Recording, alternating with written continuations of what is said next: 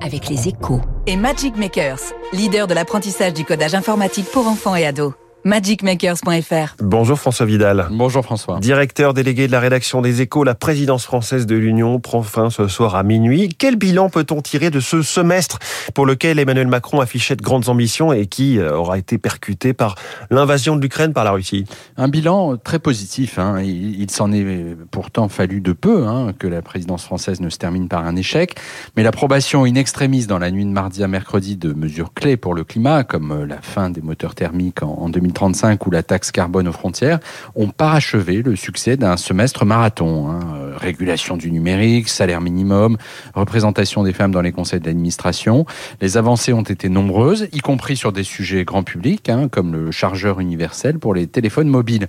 Au final, la quasi-totalité de l'agenda a pu être déroulée, preuve que quand elle est mise sous pression par un grand pays, l'Europe est capable de faire des pas de géant. Alors ce qui est paradoxal, c'est que la présidence française aura bénéficié, si on ose dire, du contexte créé par le conflit ukrainien. Oui, absolument. En fait, l'agression de l'Ukraine a conduit les 27 à resserrer les, à resserrer les rangs face au Kremlin. Tout à coup, la, la volonté de la France de renforcer la souveraineté stratégique de l'Union a pris tout son sens, d'où les initiatives lancées ces derniers mois sur la défense européenne et donc sur l'intensification des efforts sur le climat hein, pour réduire la dépendance énergétique vis-à-vis -vis de la Russie.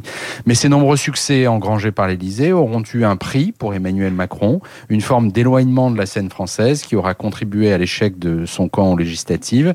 La nouvelle donne politique qui en résulte va l'obliger à changer radicalement de gouvernance s'il veut continuer à réformer le pays.